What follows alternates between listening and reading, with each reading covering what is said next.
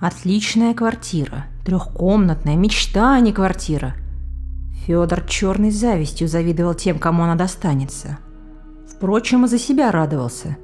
Ведь он будет жить здесь до тех пор, покуда покупатели не найдутся. Шмель разрешил, а его слово нерушимо. Раньше времени не выгонит. И это разрешение Федор расценил как подъем по карьерной лестнице, если продвижение в бандитской группировке вообще можно назвать карьерой. Достало уже быть рядовым исполнителем, хотелось бы чего-то большего. Да и неужели он этого не заслужил? Неужели кровью не доказал, что достоин? Чужой крови, разумеется, не своей. Федор расхаживал по квартире, чувствуя себя на вершине мира. Еще недавно его слегка угнетало то, что ему пришлось убить и закопать в лесу хозяина этой жилплощади. Но теперь совесть успокоилась. В конце концов, у него не было иного выбора. Когда Шмель что-то приказывает сделать, то исполнять приказ нужно беспрекословно. Иначе кранты. Сказал бы нет, лежал бы сам сейчас в лесной могиле. Не было иного выбора. Федор давно уже привык прятаться за этим оправданием.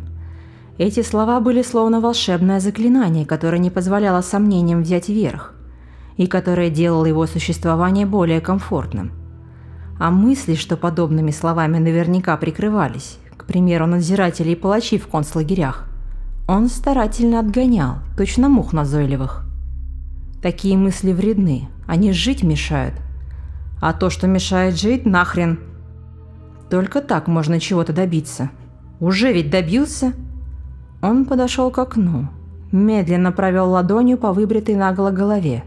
Этот жест позаимствовал из фильма Мартина Скорсезе. Так делал босс мафии. За окном сгущались сумерки. Вдалеке за пустырем и линией электропередач темнел гребень леса. Федор подумал, что где-то там, в земле, лежит старик. Фокусник по имени Аристарх Зорин, который мечтал еще хоть раз выйти на арену цирка. Арис Зор. Таков был его псевдоним. Невероятный Арис Зор – маг и волшебник. Последние слова, которые он произнес перед смертью. Квартиры у старика отжали по стандартной схеме – угрозы, обещания, что у него будет хороший дом в деревне и много денег. Классический метод кнута и пряника, если не считать, что пряник существовал лишь на словах.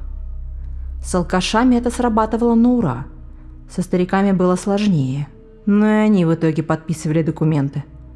А куда деваться-то? Дряхлая пожить еще хочется. Выбирали, конечно же, одиноких. Впрочем, Федор был уверен, что даже если у этих одиноких обнаружились бы родственники, Шмель вмиг бы решил проблему. Тут гадалки не ходи. У Шмеля ого-ого какие связи. Недавно он сорокалетний юбилей справлял. Поздравлять его приехали и начальник полиции, и мэр, и главный прокурор округа, и два депутата их Московской городской думы. С такими связями для него любая проблема пустяк. Поэтому и не боится ничего. И отжим квартир – это лишь верхушка айсберга. Он ворочает и более серьезными делами. Подписав бумаги, старик, по сути, сам себе смертный приговор подписал. Он был больше не нужен. Лишить его жизни Шмель поручил Федору. Тем более, что тот заранее подсуетился и рано утром уже выкопал могилу в лесу. Выпроваживая Арес Зоры из квартиры, ему сказали, что сейчас отвезут смотреть дом в деревне – Старик вел себя так, словно ему все равно. Он шамкал губами и глядел на всех с равнодушием. Федор тогда подумал, что бедолага четко осознал, что его развели по полной программе. И от горя замкнулся в себе. Но уже в машине, когда они ехали по извилистой лесной дороге, Ариззор оживился и принялся болтать, причем бодро, весело. «А знаешь, парень, я ведь с детства мечтал стать иллюзионистом. Побывал как-то мальчишкой на выступлении Александра Вадимова, знаменитого Оливада, и загорелся. Сказал себе, стану фокусником во что бы то ни стало. И моя мечта сбылась, я был не только фокусником, но и отличным жонглером. Меня в цирке уважали. Звезд с неба не хватало, но некоторыми своими трюками до сих пор горжусь. Например, я начинал жонглировать двумя шляпами, а потом откуда ни возьмись появлялась третья, четвертая, пятая.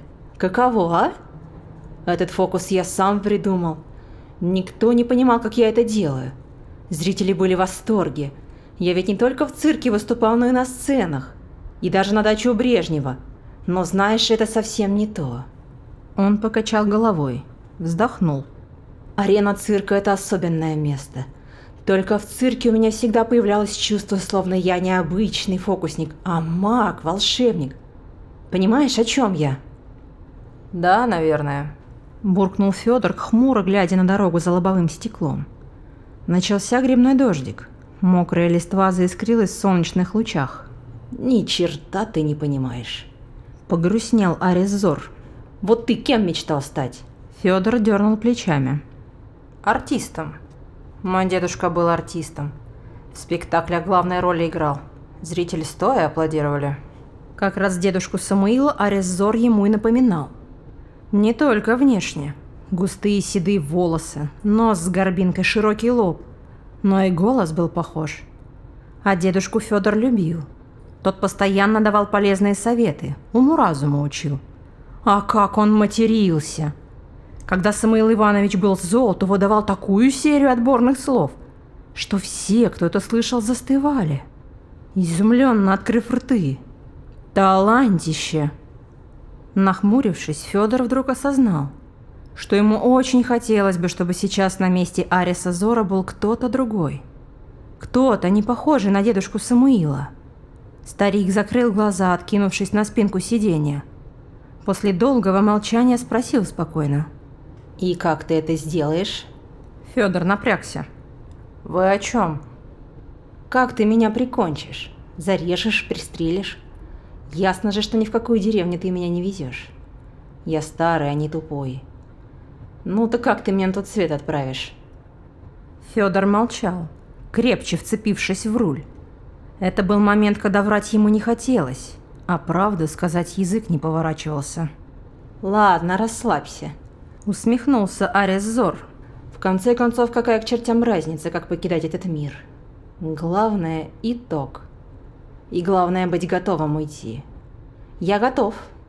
Еще утром почувствовал, что этот день станет для меня последним. Старики умеют чувствовать подобное. Федор остановил машину. Они уже были на месте.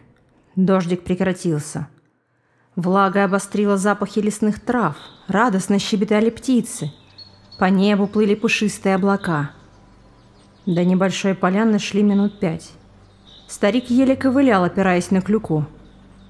Увидев выкопанную могилу, он хмыкнул. «Уже и могилку вырыл. А знаешь, мне тут нравится. Хорошее место, живописное. К тому же всегда терпеть не мог кладбище. Впору спасибо тебе говорить, но, пожалуй, не стану. А как насчет последнего желания?» «Конечно», — согласился Федор. «Курить хочу. Вот мое желание». Получив сигарету, Арес Зор закурил — уселся под березой, сделал затяжку, выдохнул несколько колечек дыма и поглядел в небо. «Пожалуй, я в ад попаду», — сказал он, чуть улыбнувшись. «Да, тут сомнений никаких. Грешил слишком много. Но это ничего, в ад так в ад. Думаю, мы с дьяволом общий язык найдем. Он ведь тоже фокусник. Я бы даже сказал, король фокусников».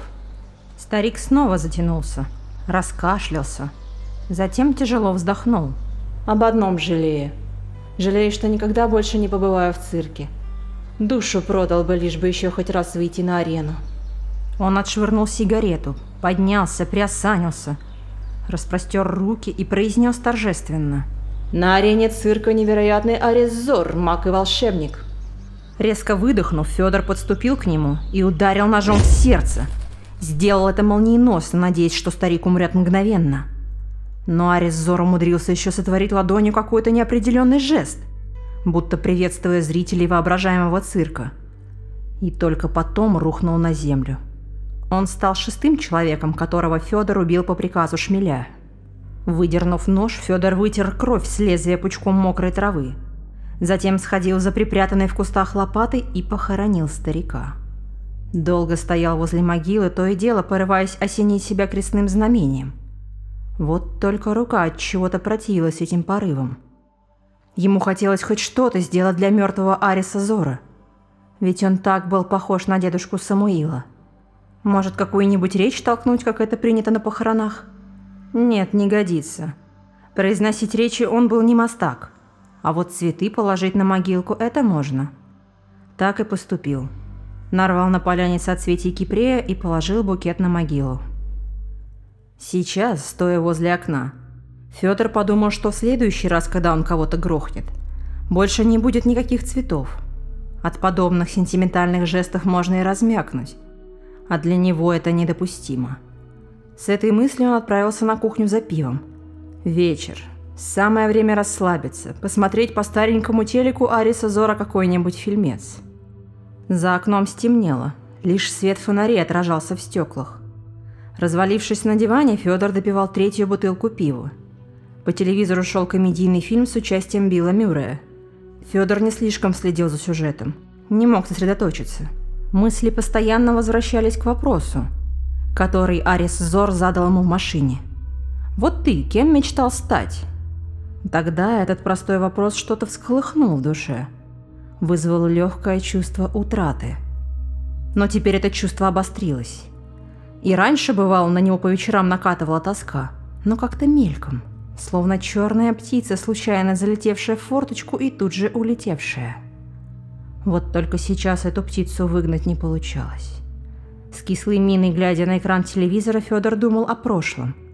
О тех временах, когда будущее ему казалось прямой дорогой без ухабов.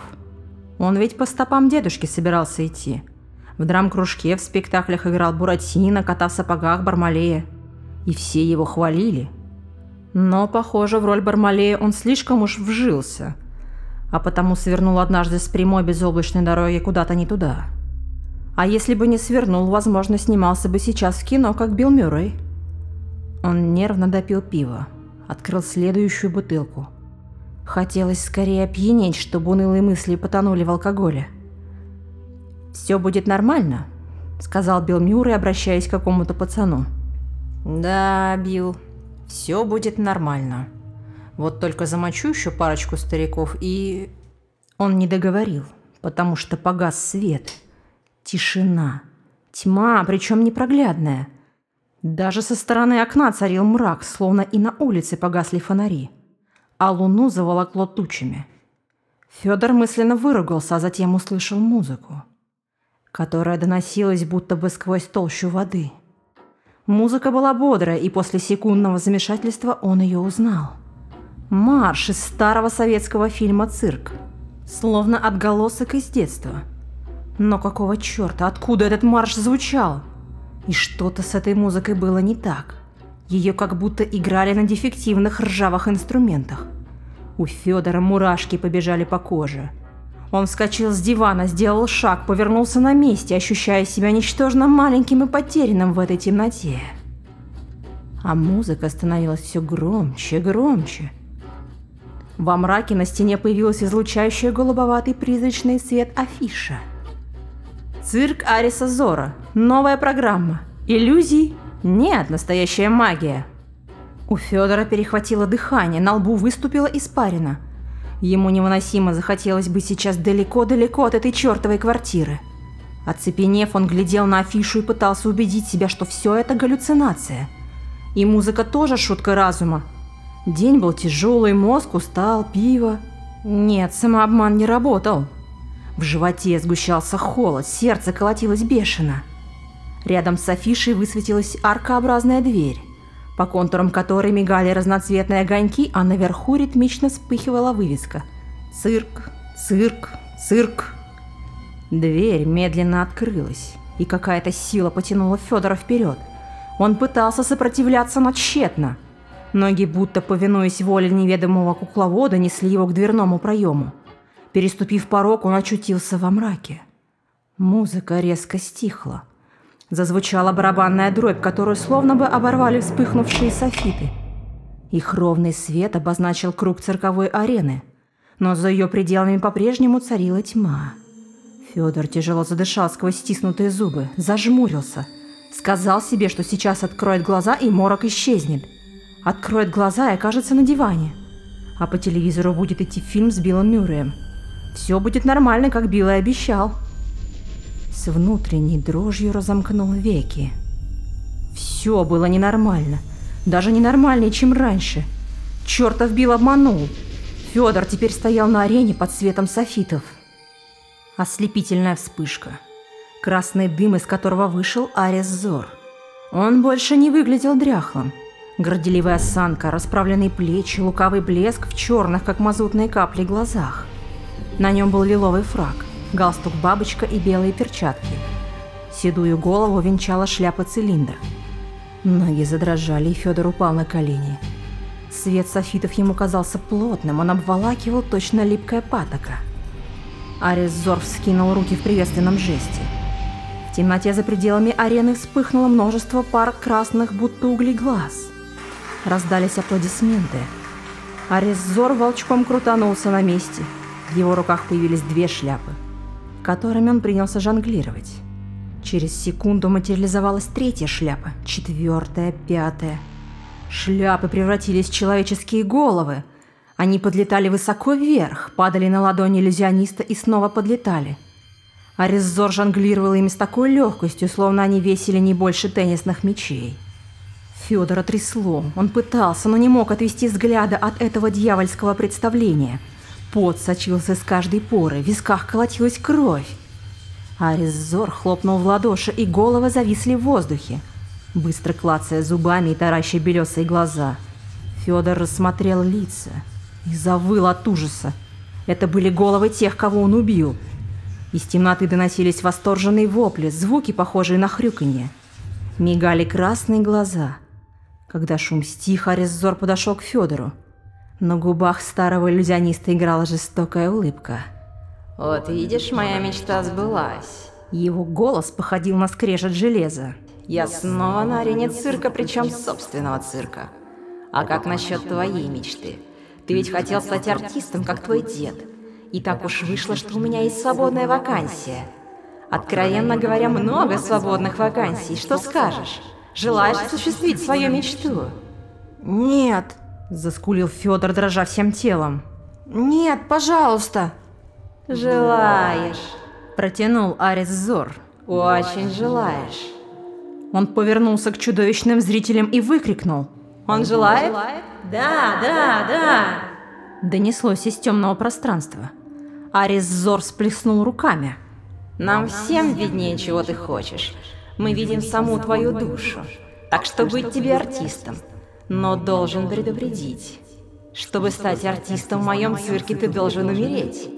Мой цирк — это цирк мертвых. Надеюсь, для тебя это не слишком большая проблема?» Федор нашел в себе силы развернуться и поползти. Он уже почти ничего не соображал и хотел лишь одного — Отдалиться от Ариса Зора хотя бы на метр два. Зрители взревели, головы подлетели к Федору. Нагнали, набросились на него, разрывая зубами одежду и вырывая куски плоти. Федор орал, а зрители ликовали. Премьерная программа в цирке мертвых пользовалась успехом. Спустя два дня в бывшую квартиру Ариса Зора заявился Шмель со своей новой пассией Викой. Шмель был крупным, плечистым, Открыв дверь своим ключом, он ввалился в прихожую точно разъяренный носорог. Ему не терпелось наказать Федора, который вот уже двое суток не отвечал на телефонные звонки. А для него ведь имелось одно важное дельце. Шмель косяки не прощал, и ему захотелось лично набить морду, как он был уверен ушедшему в запой Федору. «Эй, мудила!» Шмель прошел в гостиную. За ним, меланхолично жуя жвачку, проследовала миловидная брюнетка Вика – на полу возле дивана стояли пустые пивные бутылки. Посмотрев на них, Шмель скорчил свирепую гримасу. «Так я и знал, забухал сучара!» Он повернулся к Вике. «Ну и где теперь его носит, а?» Девушка дернула плечиками и выдала из жвачки пузырь. Похоже, ей было плевать, кого и где носит. «Ладно», – махнул рукой Шмель. «Пойдем отсюда, пускай с этим чмошником мои ребята разбираются». Едва он произнес эти слова, как в комнате начало стремительно темнеть.